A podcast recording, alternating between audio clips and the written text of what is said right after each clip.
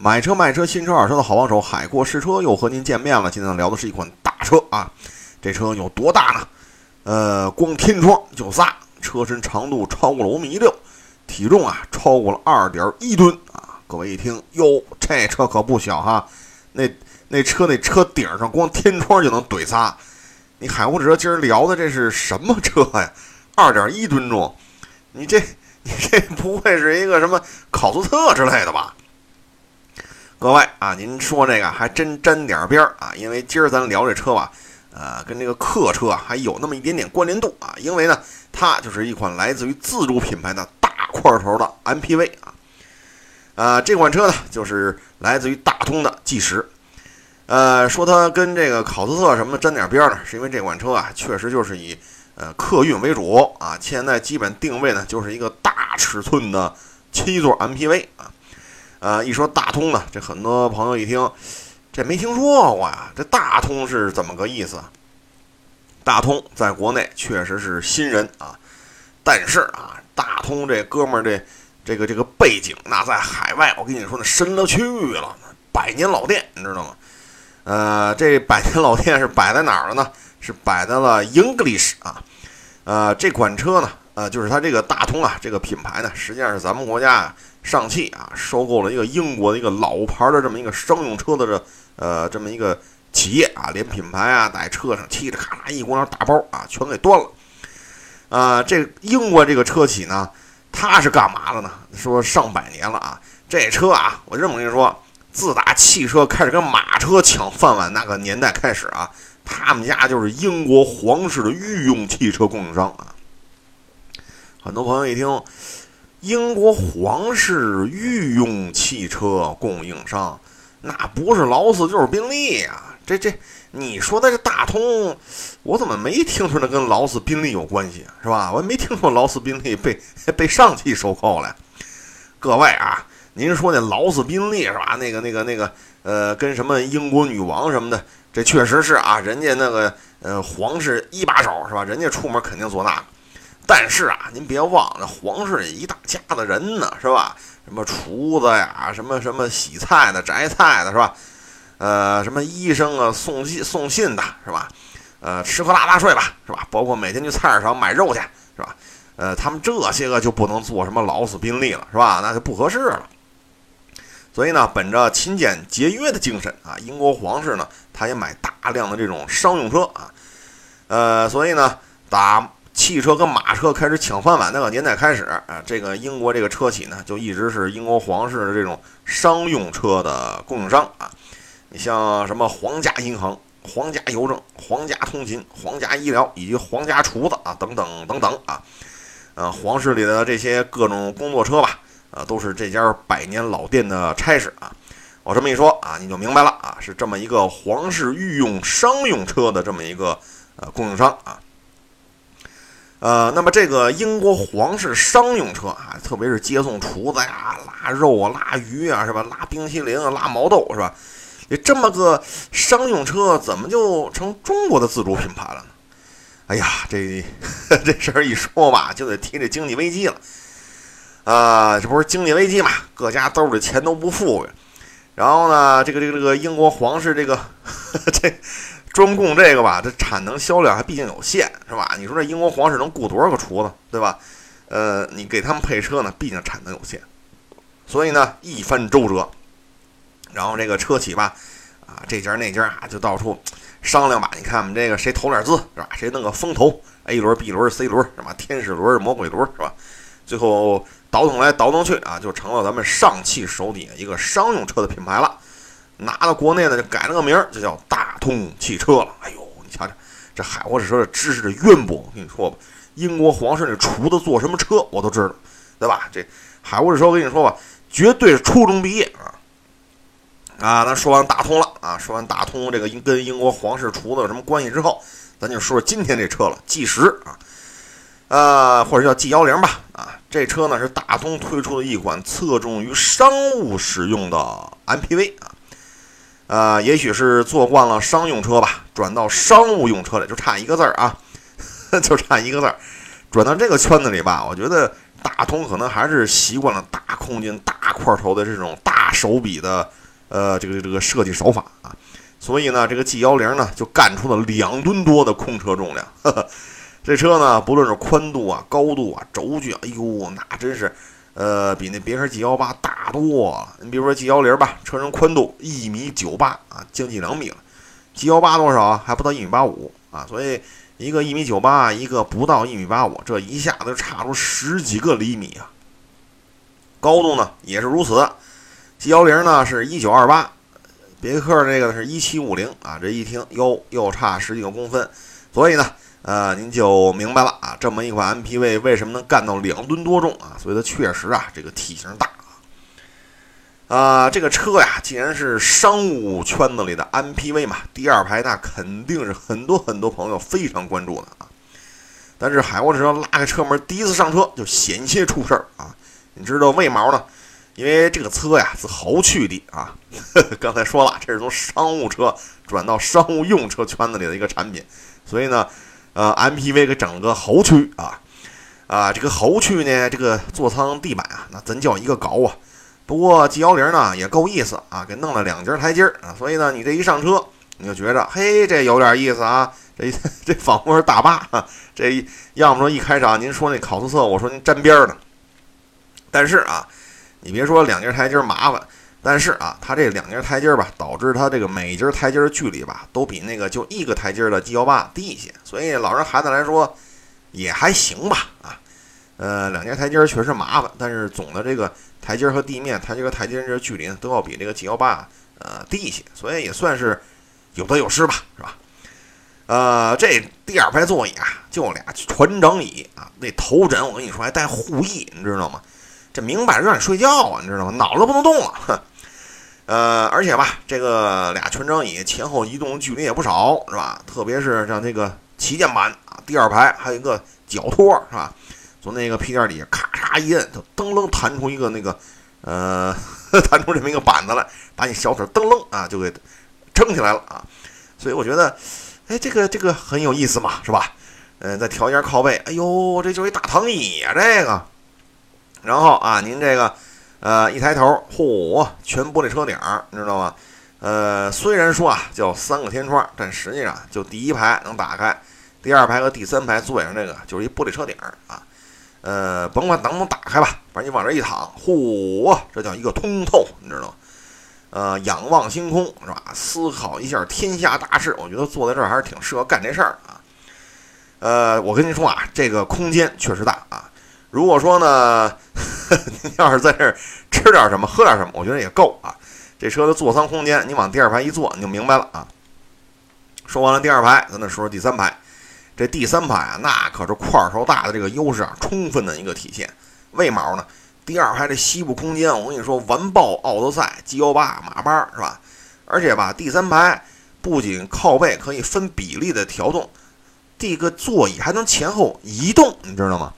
所以我觉得这个，哎，这个第三排有意思，很少见啊。再一个呢，第三排脑袋顶上也是一个玻璃顶儿，是吧？所以说这有点意思啊。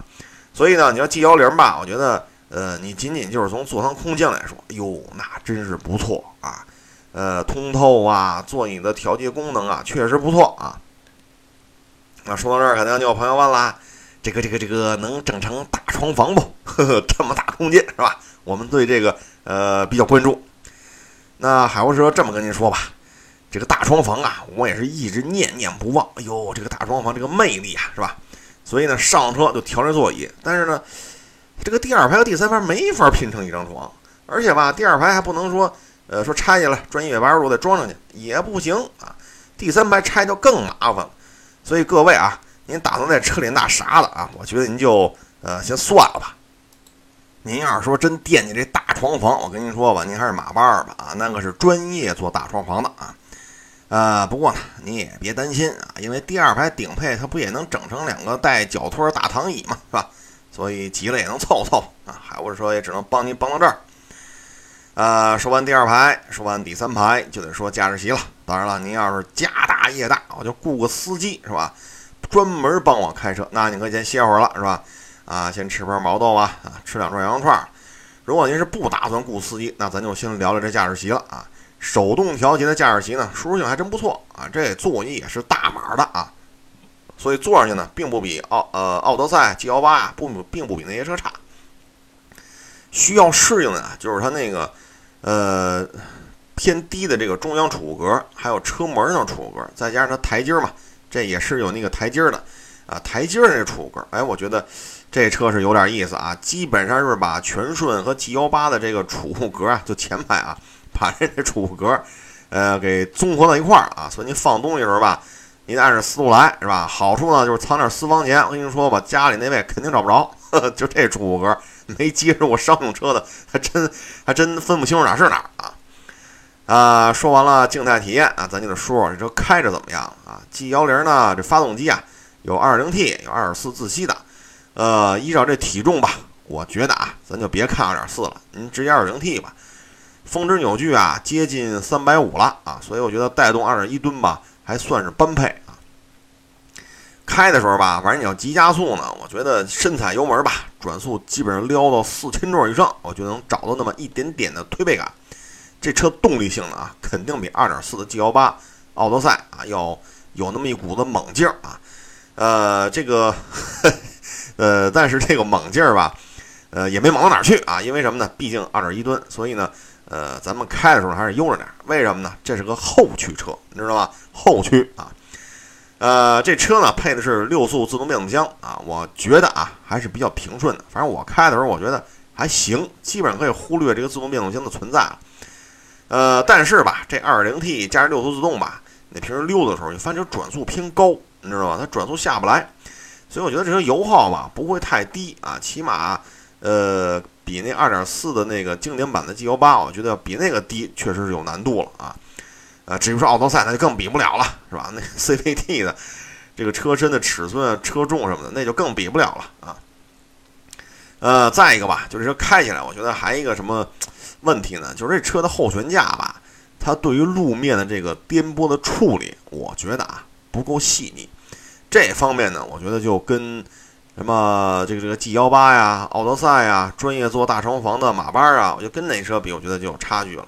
再一个，就噪音控制，这车的整体噪音控制，我觉得，哎呦，怎么说呢？就是商务车和商务用车吧，它这个界限还是比较比较分明的啊。所以我觉得 G 幺八为代表的那一那一坨子车呢是商务用车，这 G 幺零呢可能在商用车这个圈子里的痕迹还是比较多啊。呃，除此之外吧，我觉得这车呢开完之后啊，给我嗯印象比较深的就是什么呀？安全气囊全系啊，最多啊就俩气囊啊。各位一听，不会吧？还最多？那你这意思，那就是还有还有还有这个版本说没有俩气囊了呢？对了啊，呃，您说的没错啊，某些 G 幺零的版本的气囊还不够俩呢啊，所以这对于以载客啊，不是。以客运啊为主的这个 G 幺零来说呢，我觉得啊，这气囊数量有点不应该啊。呃，通过这车啊，你看开的时候你会发现悬架调校、座音噪呃座舱噪音控制、气囊的数量，你就能看到啊，就是咱这个皇家御用商用呃御用商用车的这个经验啊，确实是很丰富啊。但是你距离这个御用商务用车还是差一个字儿啊，所以我觉得这个 G 幺零呢。进步是明显的，但是还有提升的空间。如果是买回去啊，作为单位的通勤车，哎，我觉得选一低配还不错啊。呃，比如低配吧，十五万九千八，二零呃二零 T 加一个自动挡，这体型也在这摆着，我觉得这舒适性可以了，比金杯、以威克，我觉得不比它次啊，甚至比它强啊。嗯，但是这个版本气囊只有一个，然后十九万九千八有小天窗了啊，当然其他乱七八糟配置也增加了。这个版本气囊就俩了啊，呃，最顶配才能享受享受那个车顶几乎都是玻璃的这个呃全景天窗版，价格呢二十一万九千八。它的这个这个车吧是这样啊，后驱大块头，车身高，车身大，但是呢只有这二十一万九千八呀才提供 ESP，我觉得吧这对于行车安全不是太有利啊。呃，咱这个下个雪呀，或者路面湿滑的时候，就对于后驱的这种大货车来说，我觉得啊，咱是如果是家里用啊，特别是老人孩子什么的，安全第一，我觉得还是有一个 ESP，呃，顶配版本可以增加侧气囊、侧气帘，我觉得这样比较稳妥。所以呢，这个咱就又是 又说回刚才那个了，商务车，皇家御用商务车，皇家御用商务用车，这还是有区别的。目前呢，这车四 S 店数量比较少，毕竟大通这个品牌嘛，也是没几年。你想奥运会之后吧，呃，才把人家给收购了，所以你说这个四 S 店建这个呃时间呀，数量确实，呃，四 S 的数量确实少，所以你买这车之前嘛，你得盘算好喽啊。这车呢是七千五百公里换一次机油啊，换一次呢也就是五百来块钱啊。从这个公里数，从这个报价，哎，确实不贵啊。三滤机油换一次呢就得八百多块钱啊。四万公里啊是一大保养，四滤机油、火花塞。呃，全换一次就得一千二左右了啊。总体看吧，这车的保养费用，嗯，要比其他的 2.0T 的这些，你甭管是是轿车呀，是什么 SUV 啊、MPV，你甭管它是什么车型了吧，反正在这个价位，十几万、二十一万、二十二万，在这个价位当中的 2.0T 这些车啊，我觉得 G10 的保养费用应该说是比较比较合适的吧。呃，这车呢，就是保养费用还行啊，但是呢，二点一吨，二点零 T 六速自动，后驱啊，你反正你在北京开吧，市区里开，怎么着也得十二三个了啊。呃，相对于这么个大块头来说，我觉得也能接受啊，毕竟人第三排、第二排是吧？你虽然说拼不成大床房啊，呃，但是坐人的话，我觉得这个空间感还是相当不错的。呃，这个车呢，问题呢就是什么悬架呀、气囊数量、噪音控制，我觉得还有提升的空间。我个人建议吧，呃，你买一个没天窗的低配，跑跑通勤车什么的，我觉得还行啊。呃，要么你就旗舰版 ESP 呀，全景天窗，哎，我觉得那个可能如果买回去再花点钱做一个全车降噪，呃，可能去做一些商务接待吧，也可以啊。毕竟那第二排、第三排，包括全玻璃顶的这个这个这个车顶，我觉得确实有它的特点啊。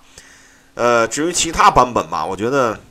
怎么说呢？因为现在这个 G 幺八经典吧，也就是十八九万就能提，也没天窗是吧？布座椅，但是那个的噪音呀，呃，出去的这个开出一个动态表现，我觉得还是比这个还要强一点啊。呃，这车呢，基本上呢，我觉得，嗯，呃，就自主品牌而言吧，我觉得在 MPV 里这算是一个做的比较均衡的了。但是呢，就像刚才说那些问题，它可能啊还有相当长的这个这个呃提升的空间吧。呃，这车呢，反正 就是这么一状态。呃，它大通本身的那个，呃，它那个商务车啊，就跟全顺竞争那个 V 八零，我觉得那个做的还是不错。呃，转到商务用车来呢，我觉得也还行吧，有它的进步啊，有它的优点。呃，今天呢，关于这个，呃，咱们自主品牌的大块头的 MPV G 幺零呢，就跟大家呢聊到这儿。如果你还有关于新车、二手车买车卖车问题，可以到我的微信公众账号“海阔试车”，您给我留言，我也会逐一回复的。最后呢，也祝愿所有喜欢这种自主品牌 MPV 的朋友，你在买车的时候能够一切顺利。